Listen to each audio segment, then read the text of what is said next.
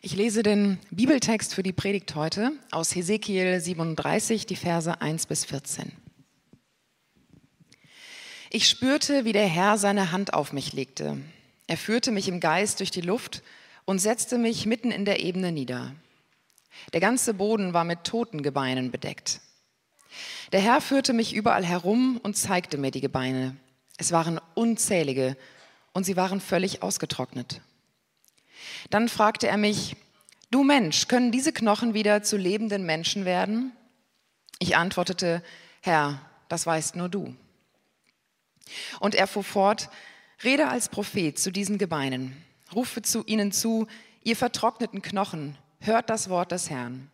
So spricht der Herr, der mächtige Gott, zu euch. Gebt acht, ich bringe Lebensgeist in euch, und ihr werdet wieder lebendig. Ich lasse Sehnen und Fleisch auf euch wachsen und überziehe euch mit Haut. Und dann hauche ich euch meinen Lebensgeist ein, damit wieder Leben in euch kommt. Ihr sollt erkennen, dass ich der Herr bin. Ich tat, was der Herr mir befohlen hatte. Während ich noch redete, hörte ich es rauschen. Die Knochen rückten zueinander, so wie sie zusammengehörten. Ich sah, wie Sehnen und Fleisch darauf wuchsen und sich eine Haut bildete aber es war noch kein Lebensgeist in ihnen. Da sagte der Herr zu mir, du Mensch, sprich als Prophet zum Lebensgeist, sag zu ihm, so spricht der Herr, der mächtige Gott, komm aus allen vier Himmelsrichtungen und hauche diese Toten an, damit wieder Leben in sie kommt. Ich tat, was der Herr mir befohlen hatte. Da kam der Lebensgeist in sie und sie wurden lebendig und standen auf. Es war eine riesige Menschenmenge. Dann sagte der Herr zu mir, du Mensch, diese Totengebeine sind das Volk Israel. Du hörst doch, wie sie sagen, unsere Gebeine sind vertrocknet, unsere Hoffnung ist dahin, wir haben keine Zukunft mehr. Darum rede ich als Prophet, darum rede als Prophet zu ihnen und sage, so spricht der Herr, der mächtige Gott. Gebt acht, ich öffne eure Gräber und hole euch mein Volk heraus. Ich führe euch heim ins Land Israel. Ihr werdet erkennen, dass ich der Herr bin, wenn ich das tue, wenn ich eure Gräber öffne und euch, mein Volk, aus ihnen heraushole. Ich gebe meinen Geist in euch, damit wieder Leben in euch kommt und bringe euch in euer Land zurück. Ihr sollt erkennen, dass ich das angekündigt habe und dass ich tue, was ich sage. Ich, der Herr.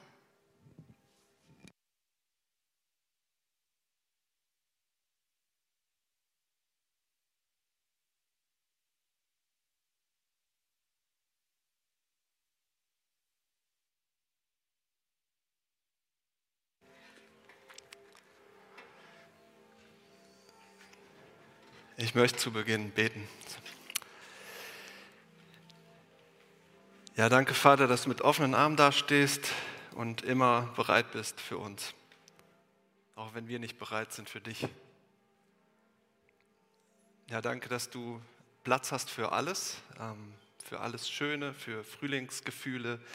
Ähm, ja, wenn wir uns freuen über die Sonne, über die Knospen, über das Leben, über Freunde, über Familie, über schöne Sachen, die wir erleben. Und danke, dass du auch Platz hast für alles, äh, was zerbrochen ist und alles, was nicht in Ordnung ist. Dass bei dir alles willkommen ist. Und danke, dass wir damit zu dir kommen können. Und ich bitte dich, dass du uns jetzt in dieser Zeit ähm, ja, begegnest und heilst, wiederherstellst, Dinge neu machst in uns. Amen. Also Wiederherstellung ist das Thema. Wir sind in dieser Serie über die Säulen der Auferstehung und gucken uns schlicht und einfach an, wie ist Ostern, die Auferstehung, das Kreuz und die Auferstehung schon im Alten Testament, also in diesem ersten Teil, in dem ersten Teil der Bibel, in diesem größeren Teil, äh, wo wir schnell oft drüber blättern, vielleicht, wenn ihr die Bibel überhaupt mal in die Hand nehmt, der oft fremder ist, weil er einfach schon länger her ist, nochmal kulturell ganz anders, aber wie sehen wir da schon Ostern, die Auferstehung, das Kreuz von Jesus Christus im Alten Testament? Und da haben wir uns die letzten Wochen schon einige Sachen angeguckt, einige Texte. Und heute sind wir bei Hesekiel im Thema Wiederherstellung. Warum ist es wichtig, Wiederherstellung? Ja, weil die ganze Zeit Dinge in die Krütze gehen, oder? Weil die ganze Zeit Verfall angesagt ist oder wir sagen einfach Vergänglichkeit. Unser Leben steht unter dem, die Überschrift eigentlich, alles zerrinnt uns wie Sand zwischen den Fingern. Ähm, jemand hat das ganz schön ausgedrückt. Ich mag Bosse ganz gerne, diesen Musiker, äh, in seinem letzten Album Sunnyside, der letzte Tanz.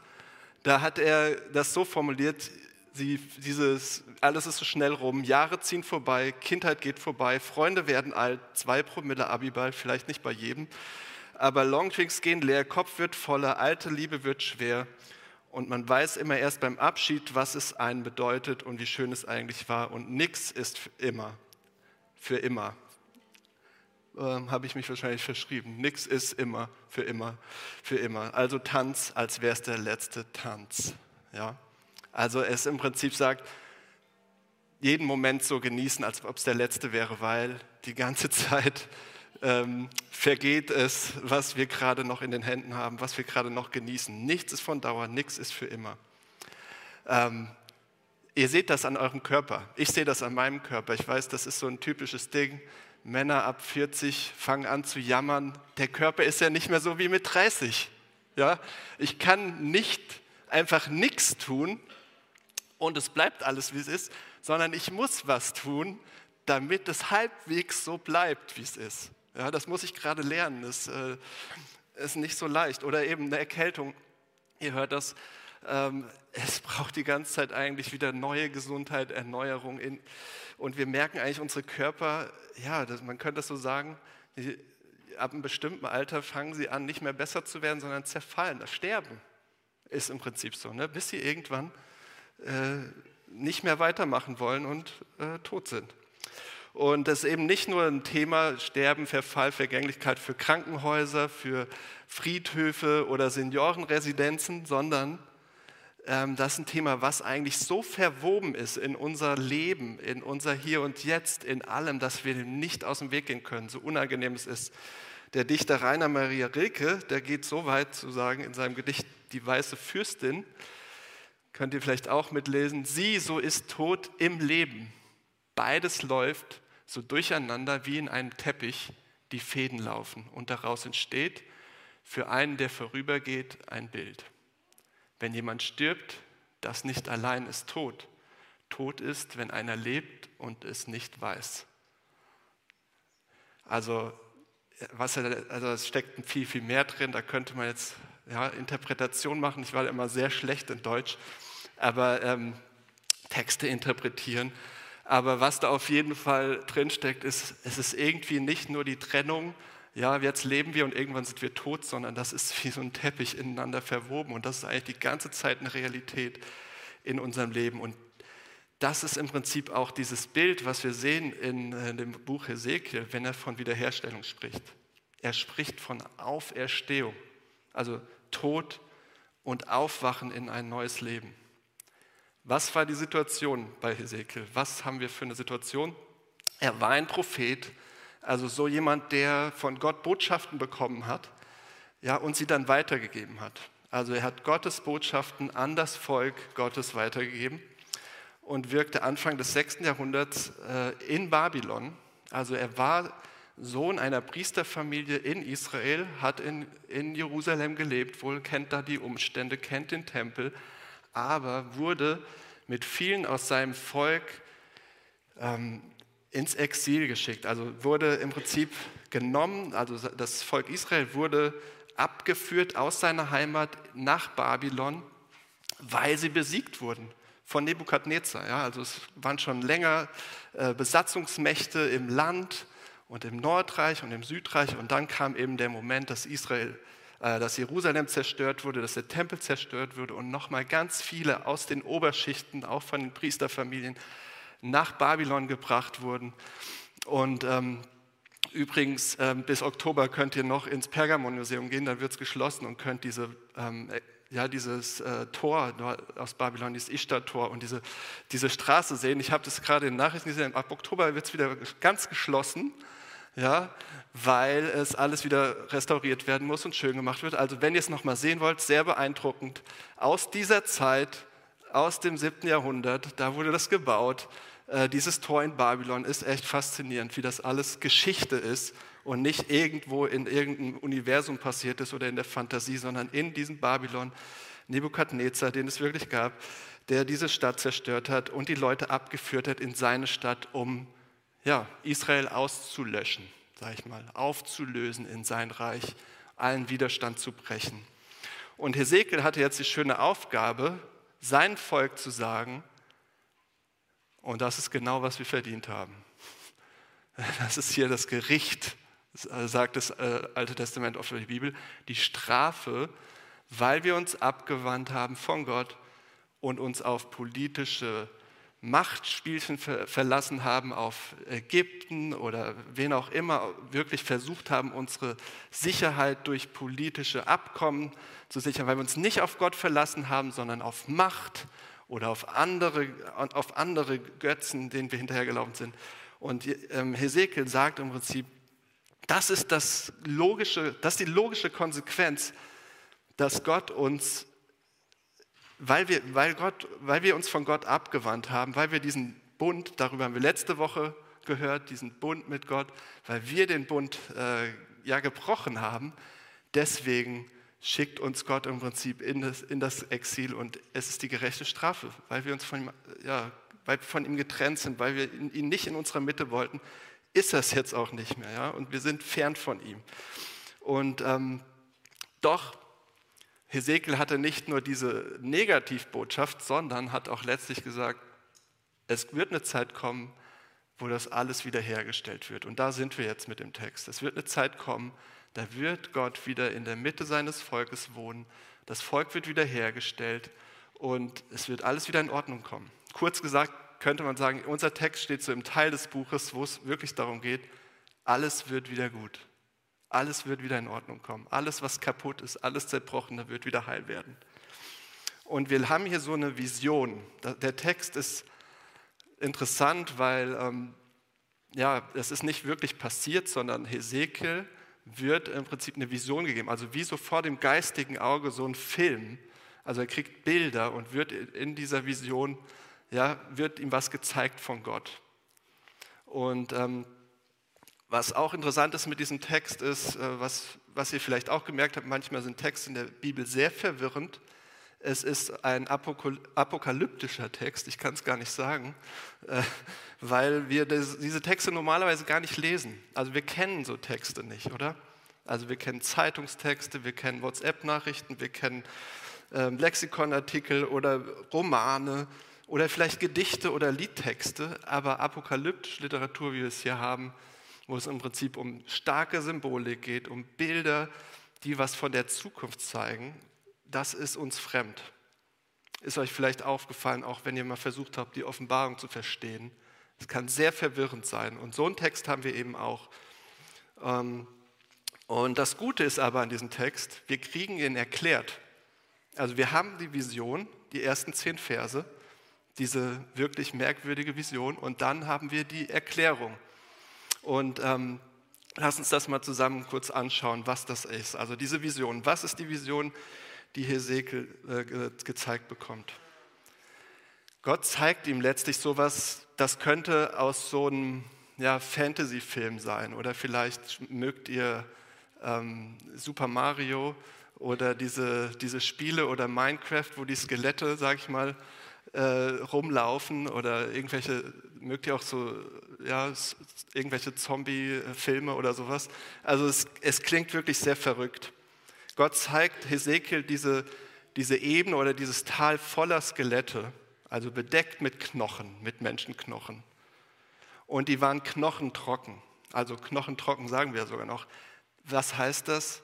Die waren schon lange tot, verwest, alles wegverwest, alles von Geiern weggegessen und ja, nichts mehr da. Knochen waren, da war kein bisschen Leben mehr, nichts Organisches mehr, was, was gelebt hätte. Und dann fragte Gott ihn, du Mensch, können diese Knochen wieder zu lebenden Menschen werden? Und ich weiß nur, mein erster Impuls ist, wenn ich diese Frage höre, du bist lustig. ja. ähm, aber Hesekiel war irgendwie ein bisschen klarer, mit wem er es gerade zu tun hat und antwortet sehr, ähm, ich, fast wie soll man sagen, so politisch oder ähm, diplomatisch. Herr, das weißt nur du. Also ganz eine schlaue Antwort. Und dann kommt diese unfassbare Aufgabe. Hesekiel soll nun als Prophet, als Übermittler von Gottes Wort, von, von Gottes Botschaft mit den Knochen reden. Ihr vertrockneten Knochen, hört das Wort des Herrn. Also es ist so, wie wenn jetzt hier nur äh, Skelette liegen oder sitzen und ich sage die ganze Zeit, ach, ich werde jetzt hier mal eine halbe Stunde schön den, den Knochen sagen, was Gott zu sagen hat. Ja? Er soll mit toten Knochen reden. Das ist fast ein bisschen unheimlich, finde ich. Aber ähm, es wird auf jeden Fall noch besser. Und dann kommt dieser Text, so spricht der Herr, der mächtige Gott zu euch, ab Vers 5. Gebt acht, ich bringe Lebensgeist in euch und ihr werdet wieder lebendig. Ich lasse Sehnen und Fleisch auf euch wachsen und überziehe euch mit Haut und dann hauche ich euch meinen Lebensgeist ein, damit wieder Leben in euch kommt. Ihr sollt erkennen, dass ich der Herr bin.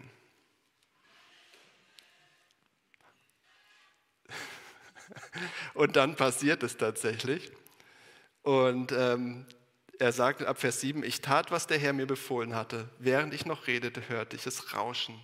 Die Knochen rückten zueinander, so wie sie zusammengehörten. Ich sah, wie Sehnen und Fleisch darauf wuchsen und sich eine Haut bildete, aber es war noch kein Lebensgeist in ihnen. Da sagte der Herr zu mir, du Mensch, sprich als Prophet zum Lebensgeist, sag zu ihm, so spricht der Herr, der mächtige Gott, komm aus allen vier Himmelsrichtungen und hauche diese Toten an, damit wieder Leben in sie kommt.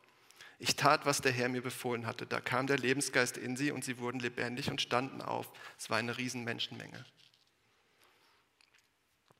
Also was wir hier sehen ist, dass da ziemlich viel von diesem Lebensgeist die Rede ist, oder? Also da, ist, da sind tote Knochen, da sind Skelette und die, die werden sogar schon wieder ähm, organisch hier so mit Haut und Knochen und Sehnen, aber da ist kein Leben drin. Es fehlt noch was dieser Lebensgeist ist noch nicht in ihnen. Also sie sind noch nicht lebendig. Es ist nur Materie, aber da fehlt noch das Leben. Und ähm, die Frage ist, warum ist das hier so betont? Warum geht es hier die ganze Zeit um diesen Lebensgeist, der noch fehlt? Ja, diesen aus allen vier Himmelsrichtungen ist interessant, kommt bei Hesekiel schon mal vor, aber ist eine längere Geschichte.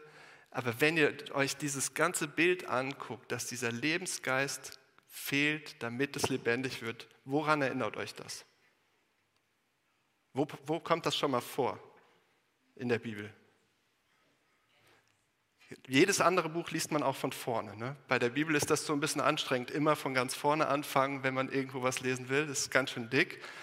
Aber ganz am Anfang bei der Schöpfung steht, da nahm Gott der Herr Staub von der Erde und formte daraus den Menschen und blies ihm den Lebensatem in die Nase.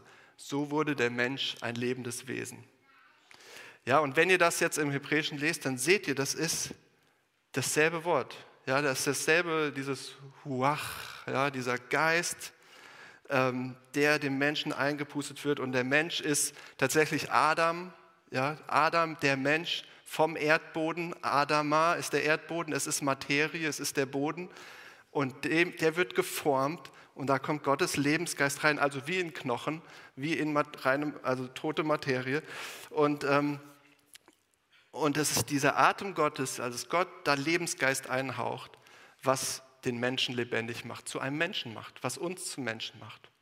Was die Bibel sagt, das ist nicht nur einfach irgendwas, ähm, ja, materielles zusammengestellt sondern da ist Gottes Lebensgeist drin, was uns lebendig macht, was uns zu Menschen macht.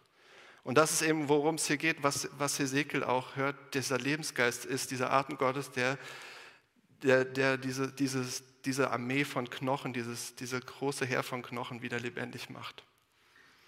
Und das Interessante ist aber auch, dass wir, wenn wir an den Anfang in der Bibel gucken, dass wir nicht nur sehen, wie auch der Lebensgeist reinkommt in, ja, in, in den Menschen und sozusagen ihn zu einem Menschen macht, sondern wir sehen genauso dicht wie in diesem Text gleich im nächsten Kapitel diesen Zerfall. Ja, wir sehen Prinzip genauso direkt das Gericht von Gott, als dann ne, die Sünde, die Trennung von Gott kam, nicht auf ihn zu hören, als, als der Mensch, sag ich mal, von dieser verbotenen Frucht gegessen hat, von dem Baum der Erkenntnis, sehen wir, wie der Mensch den Garten verlassen muss, ins Exil gehen muss, raus aus dem Garten und anfängt zu sterben. Also wie der Tod, das Gericht Gottes, die Folge ist von der Trennung von Gott und der Mensch im Exil ist, außerhalb des Gartens, nicht in seinem wahren Zuhause und eigentlich beginnt zu sterben.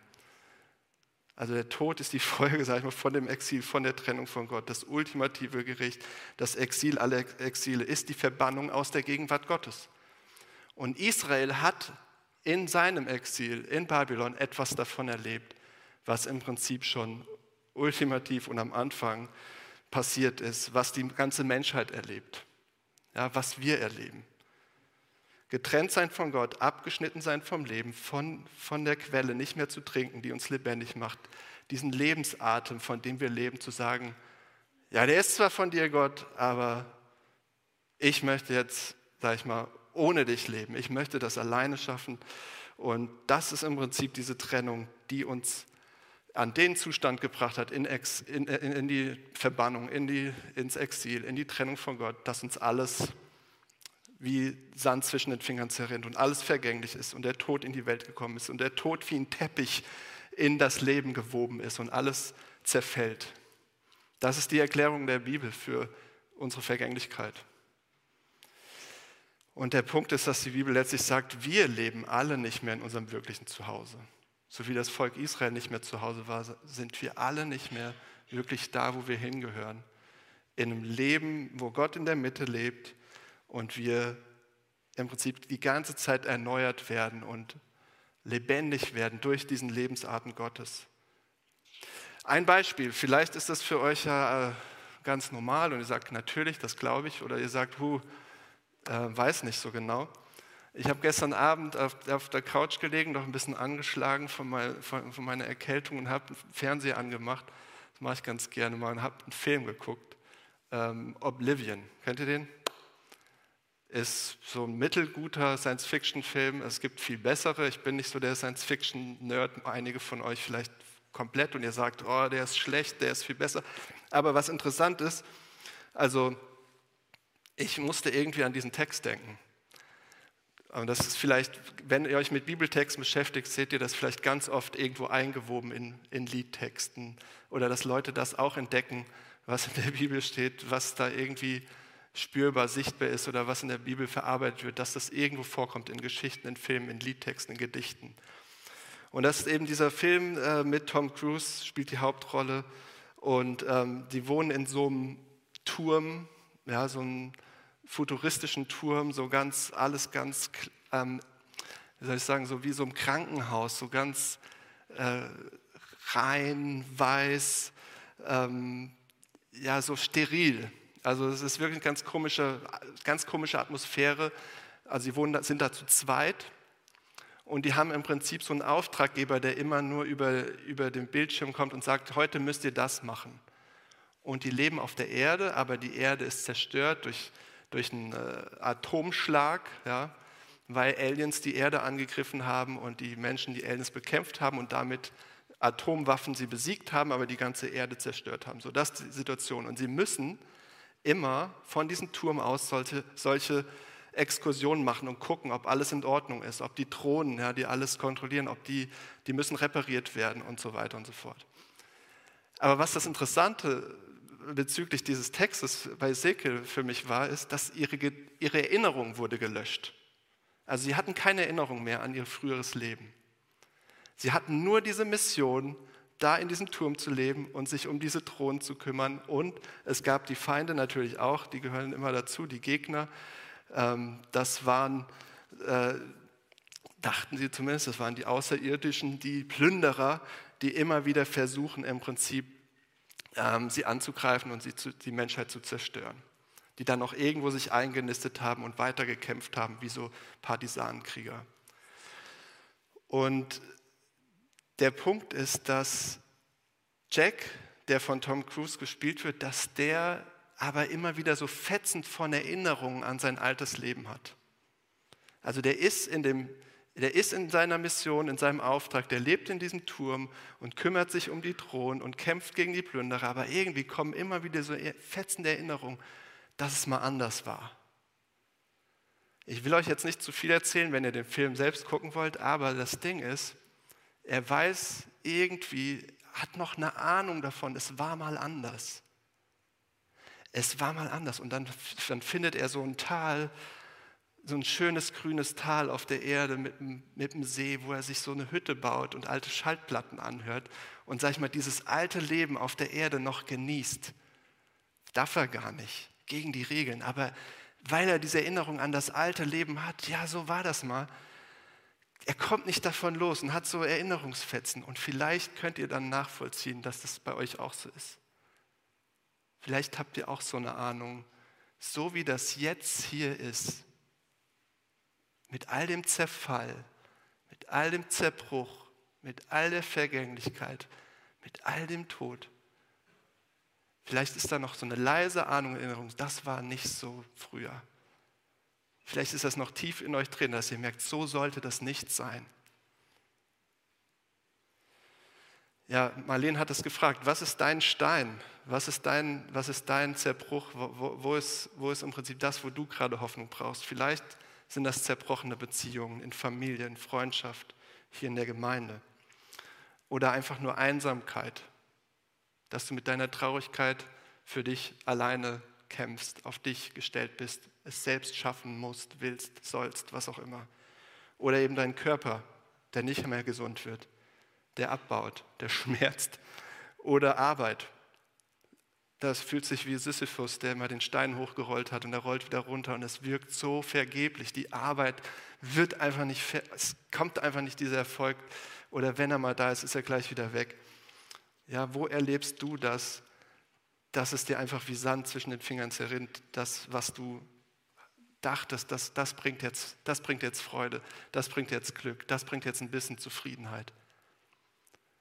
Und die Bibel sagt dir letztlich, das wird hier in diesem Leben so nicht bleiben, weil wir leben im Exil, wir leben nicht zu Hause, wir sind in der Fremde.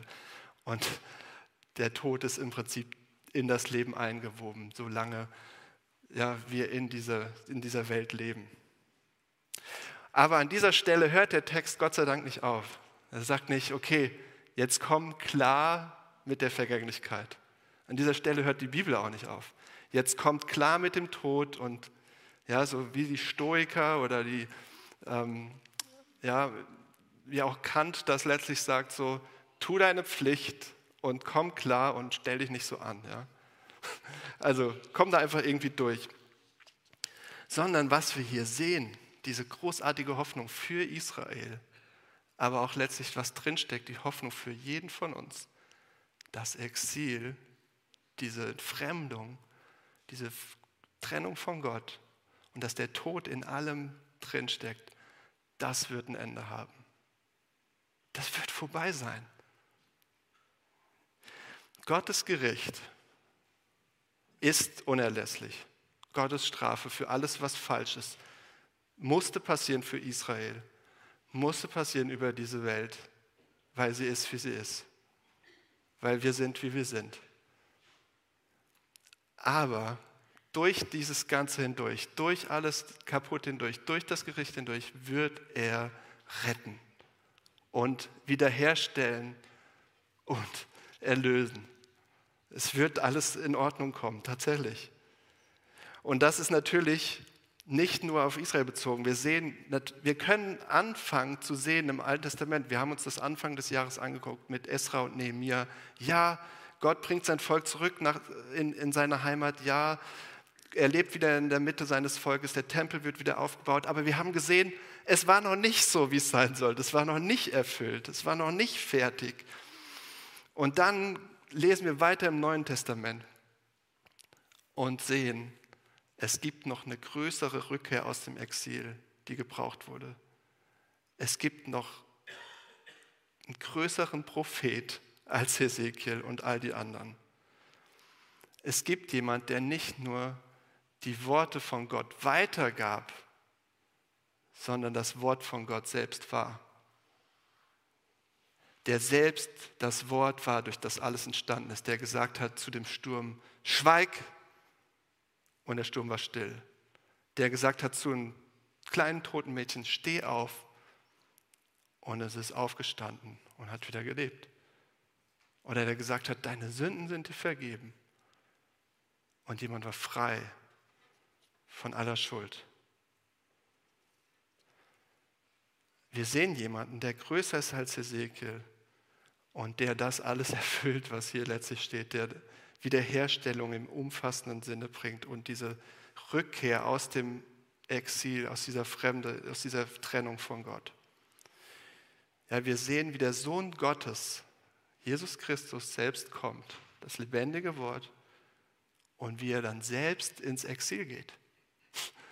Also wie, wie er nicht nur kommt, um alles in Ordnung zu bringen, sondern wie er selbst diesen Weg geht. Ja, wie er sogar das erfüllt. Er erfüllt den Weg von Israel. Er erfüllt alles, wofür Israel berufen wurde. Sein Leben beginnt mit einer Flucht nach Ägypten, weil er vom Tod bedroht war. Jesus beginnt seinen Dienst wie? Mit 40 Tagen in der Wüste. Und er, wie stirbt er? In Abgeschiedenheit, in Isolation, außerhalb der Stadt, an einem Ort für Verbrecher, für Leute, die, die keiner mehr wollte. Er erlebt das Exil, alle Exile, die komplette Trennung. Und wenn er stirbt, ruft er, mein Gott, mein Gott, warum hast du mich verlassen? Er ist komplett abgeschnitten. Wir hatten das auch in dieser Reihe, Jesaja 53, abgeschnitten vom Leben. Er ist, er ist an dem Ort im Prinzip, wo kein Leben mehr ist. An dem Kreuz, als er an dem Kreuz hängt, nimmt er all das, all das Kaputte, all das Vergängliche, den Tod aller Tode nimmt er auf sich und trägt es für uns. Das komplette Gericht Gottes trifft ihn damit wir es nicht tragen müssen, damit wir davon frei werden. Er trägt die gerechte Strafe für, dass wir Gott nicht wollen, dass wir uns gesagt haben, wir kommen ohne dich klar, Gott, für Egoismus, für meinen Hass, für Neid, für Lüge, für meinen Stolz, für Ungeduld, für Zorn, für all den Krieg, für, für Mord, für Diebstahl. Und das ist Karfreitag. Also die Karwoche, Karfreitag ist vor uns das gucken wir uns am Karfreitag nochmal genauer an. Was hat Jesus da für uns gemacht am Kreuz? Aber das ist nicht das Ende, sondern der Sonntag kommt. Der Morgen, wo die Frauen ans Grab kommen und sehen, der Stein ist weggerollt, das Grab ist leer und zu sehen, Jesus Christus ist tatsächlich in Raum und Zeit auf unserem Erdboden auferstanden vom Tod, bedeutet das, die Wiederherstellung hat begonnen. Ja? Die neue Schöpfung von Gott hat begonnen. Und diese Rückkehr aus dem Exil zurück zu Gott hat begonnen. Und weil er nicht geblieben ist, sondern in den Himmel gefahren ist und seinen Heiligen Geist geschickt hat, an Pfingsten, Apostelgeschichte 2, wo das Rauschen wiederkommt, beginnt die Wiederherstellung nicht nur mit dem Sohn Gottes, sondern mit allen, die an ihn glauben, mit allen, die sagen, das, das ist die Hoffnung für diese Welt. Das ist die Wiederherstellung von unserer Vergänglichkeit und von dem ganzen Tod in unserem Leben, nicht erst irgendwann mal, sondern schon jetzt von allem Bösen, von allem Schlechten, von Hass, von Lüge, von all dem, was uns kaputt macht, von aller Sünde. Und wisst ihr, was das überhaupt Verrückteste ist, was die Bibel sagt? Paulus sagt es im Epheserbrief Kapitel 1.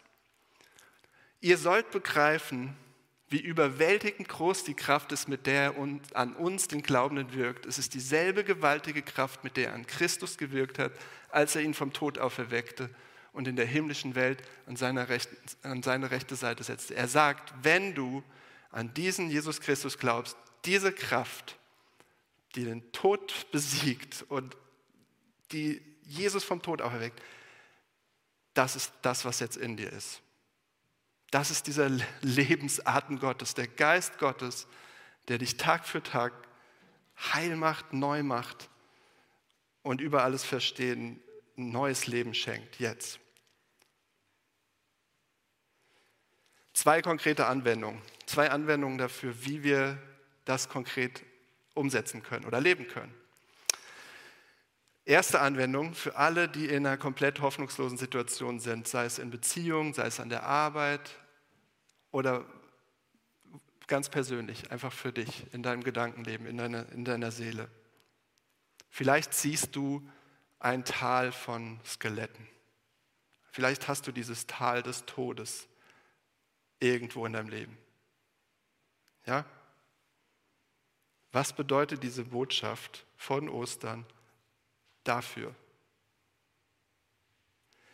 Der Gott, der dir das Leben eingehaucht hat, warum du hier sitzt und atmest und lebst, kann zu diesem Tal des Todes gehen und sprechen und sagen, steht auf, lebt, kann es anhauchen und entsteht neues Leben, was du nicht verstehen kannst, was du nicht für möglich hältst, aber was in Gottes Möglichkeiten ist. Er kann es jetzt hier in dieser Zeit tun, er kann es heute tun, er kann es morgen tun oder er kann es am Ende deines Lebens tun oder in, in, im, in, im neuen Leben, in der Zukunft, aber er kann es tun. Und das ist eine unfassbare Hoffnung. Und ich will das nochmal zuspitzen. Das bedeutet, wenn ihr Christen seid, ihr seid nicht dafür gemacht, euch hier das einzurichten und zu sagen, wie kann ich mich hier gut fühlen in diesem Leben, in dieser Welt, sondern ihr seid dafür, Jesus schickt euch los, dahin zu gehen, wo ein Tal des Todes ist, wo keine Hoffnung ist, in eurem eigenen Leben oder im Leben von anderen.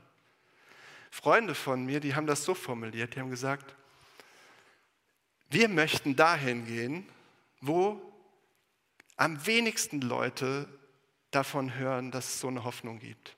Wir möchten in einer Stadt leben, wo es am schwierigsten ist, Kirche zu sein, wo keiner hin will, der Christ ist, wo keine schöne Musik ist, wo kein Erfolg gerade da ist, wo, kein, wo nicht alles schön ist, sondern wir möchten da Leben hinbringen, wo es am meisten notwendig ist. Und wisst ihr was? Das gibt mir so viel Hoffnung zu hören, weil ich sehe, in ihnen ist dieser Lebensarten Gottes aktiv. Und das ist so schön. Und das kann jeder, der glaubt, genauso machen in seinem Leben, in seinem Umfeld, mit Menschen in seinem Umfeld, die es besonders brauchen, in Situationen, die es besonders nötig haben. Und die zweite Anwendung ist, Gott sagt zu Ezekiel, er soll sein Wort weitergeben, er soll prophezeien an die toten Knochen, damit der Lebensgeist sie lebendig macht. Fragt ihr euch nicht auch manchmal, was machen wir als Kirche?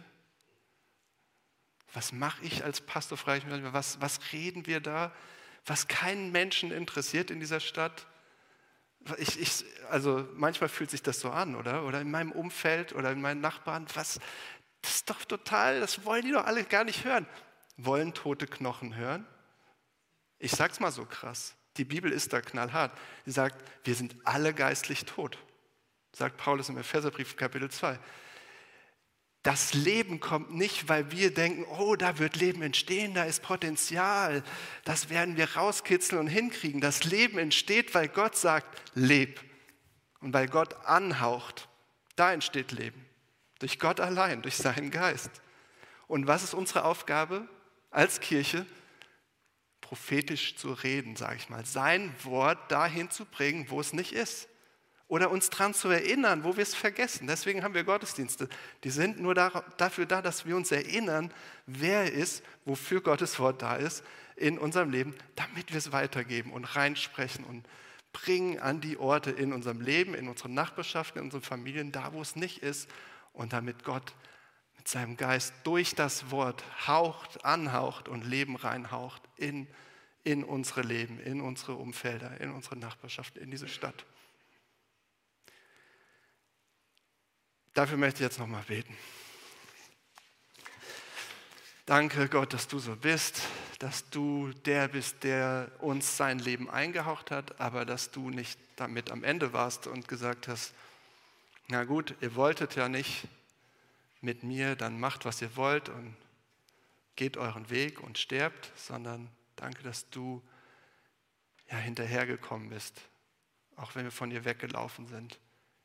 Auch wenn du uns ins Exil geschickt hast, danke, dass du uns da nicht lässt in der Entfremdung, in der Ferne, in der, in der Vergänglichkeit und letztlich im Tod, sondern letztlich, ja, dass du hinterherkommst und reingekommen bist in unsere Haut, in unser Leben. Dafür ist Jesus gekommen, um unseren Tod auf sich zu nehmen, damit wir angehaucht werden, an neues Leben eingehaucht bekommen durch dich, damit wir auferstehen, so wie Jesus auferstanden ist. Herr, schenk uns Glauben, schenk uns, ja, erneuere uns, stelle wieder her unsere Beziehung zu dir zuerst, aber auch ja, unser ganzes Leben. Und, und auch, auch uns als, als Kirche, als Hafen. Wir brauchen das, wir brauchen deinen Geist, dass du sprichst und wirkst. Amen.